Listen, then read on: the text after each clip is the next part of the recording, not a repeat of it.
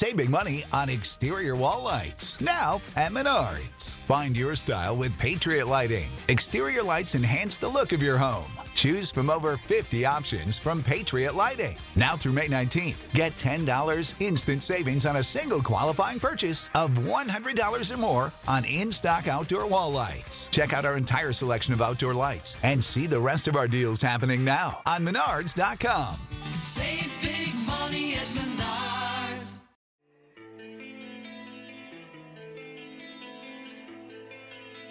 Fala aí galera do Caixinha Quântica, tudo bem? Tô aqui, Jota, de novo na Spellbox, que é uma loja que a gente gosta muito, tem muito carinho. Então a gente está voltando e vai voltar mais várias vezes. Venham conhecer aqui, fica em São Paulo, no Ibirapuera, Rua Doutor Barcelar 527, Vila Clementino. E a gente jogou hoje aqui com o pessoal da Torre do Dragão de novo, a gente tem se encontrado bastante, pessoal bem legal, tão bem amigo.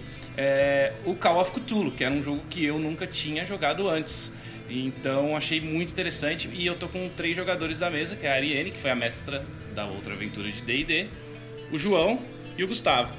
E eu quero saber de vocês, é, o que, que vocês acharam, quais foram as impressões que vocês tiveram do Call of Cthulhu, a e principalmente as diferenças para outros jogos que vocês já jogaram antes.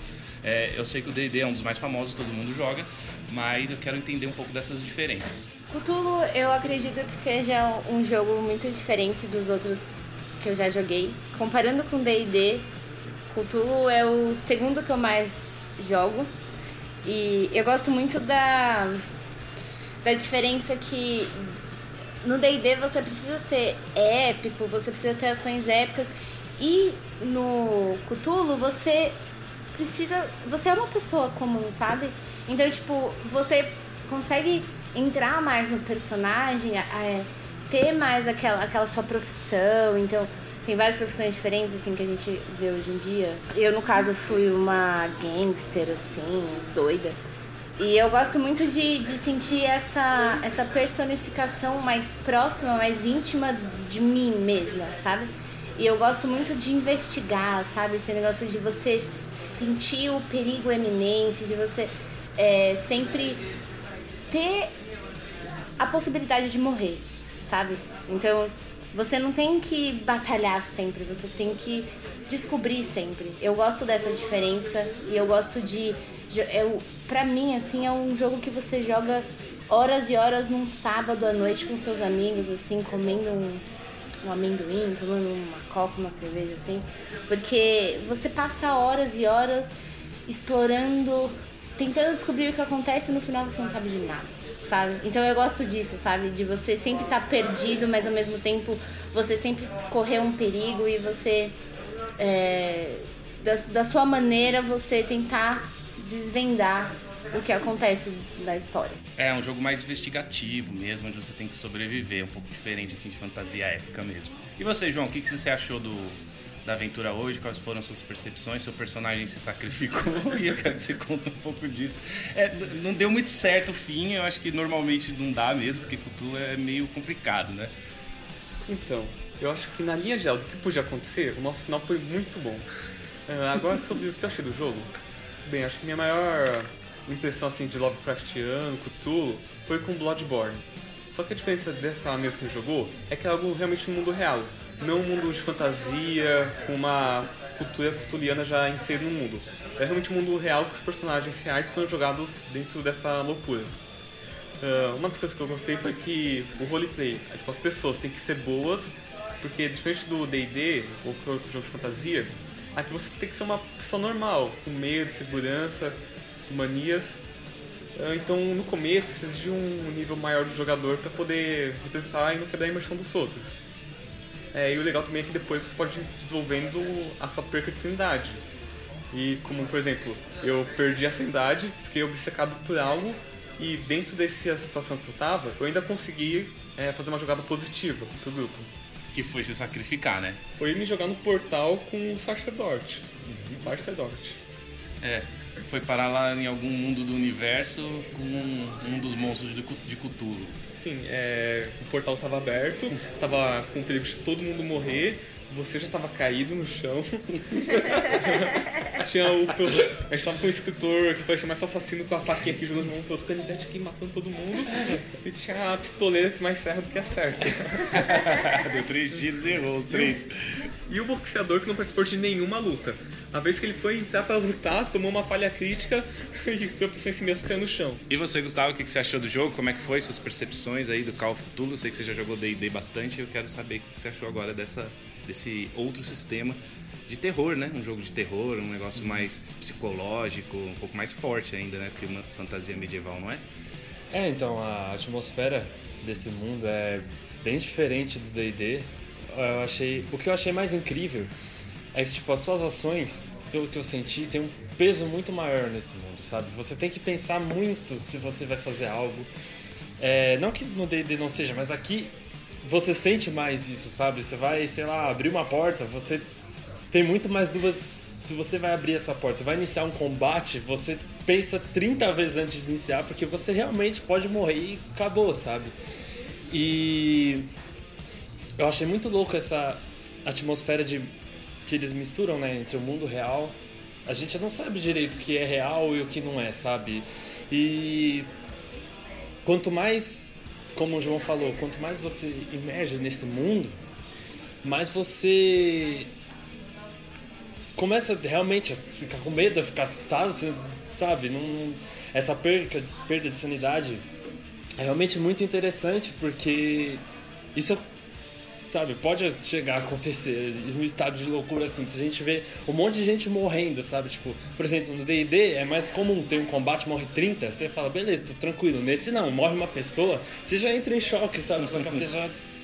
Então acho que o impacto das ações é o que mais me motivou a jogar e me deixou animado, sabe? Tipo, É, se você faz um negocinho errado, já pode dar errado pra todo mundo, né? A Ariane, ela, ela ficou, esse negócio de sanidade que você falou, ela sofreu, ela ficou paranoica no jogo, então você tem, você tem que começar a interpretar de forma paranoica, né? Então como foi isso?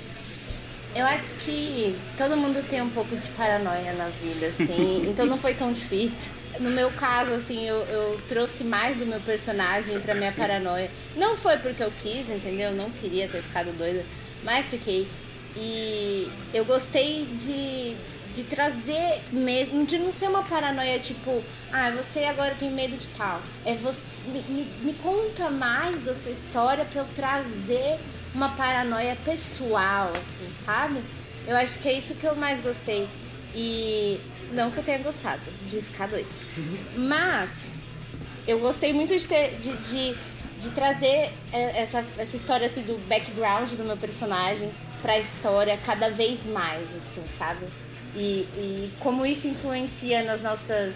nas minhas escolhas e dos personagens, assim, como isso influencia na própria história. Nossa, é muito da hora, né? Eu adoro jogar Cthulhu. Todas as vezes que eu joguei, eu sempre me emocionei de maneiras diferentes, assim. Sempre senti medo de, man- de coisas diferentes e sempre foi uma coisa muito... é, me deixa agoniada, sabe? O mistério de tudo, sabe? O que, o que faz você não saber de nada e, e ao mesmo tempo saber de tudo, assim. E você competir contra o seu próprio personagem pra você conseguir a sorte nos dados, assim, é o que mais me chama atenção. Eu gostei de todo mundo um pouco paranoico. Então foi tão, não foi tão difícil interpretar. Muito bom. Alguém quer falar uma coisa final aí, Gustavo ou João? Então, é uma coisa que você falar é como a escala do mundo mesmo, dos eventos são menores, eu acho que fica mais pessoal. Eu vou citar de novo o Bloodborne, Dark Souls, que acho que é melhor forma de dar um exemplo. Por exemplo, um hack and slash, hack and slash normal, você é um, tipo, o dente do Devil May Cry. Você tá lá enfrentando 30 inimigos com pistola, espada, pam, pam, pam, pam, guitarra. Cara, tipo, se você tomar um golpe, tomou, se errar, errou. Agora você vai pro Dark Souls, você é Cthulhu, cara, você tem aquela barra de estamina, você é frágil, tem recursos limitados. Ahn, dois inimigos já pode deixar o combate desfavorável pra você de uma forma gigante.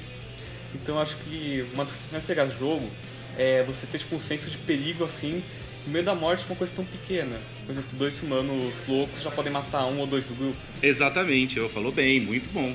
E eu queria só falar que Sekiro é GOT, é isso aí. E você, Gustavo, o que, que você achou?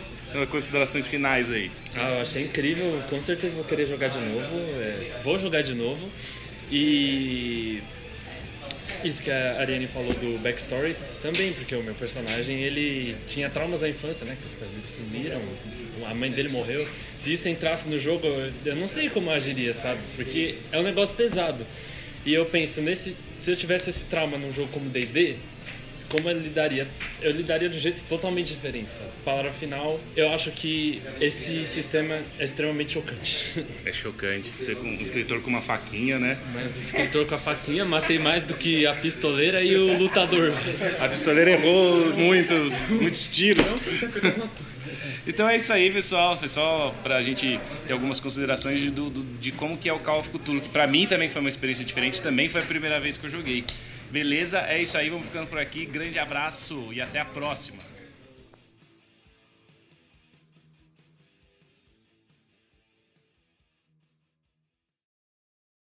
This is the story of the one. As head of maintenance at a concert hall, he knows the show must always go on. That's why he works behind the scenes, ensuring every light is working, the HVAC is humming, and his facility shines. With Granger's supplies and solutions for every challenge he faces, plus 24 7 customer support, his venue never misses a beat. Call quickgranger.com or just stop by. Granger, for the ones who get it done.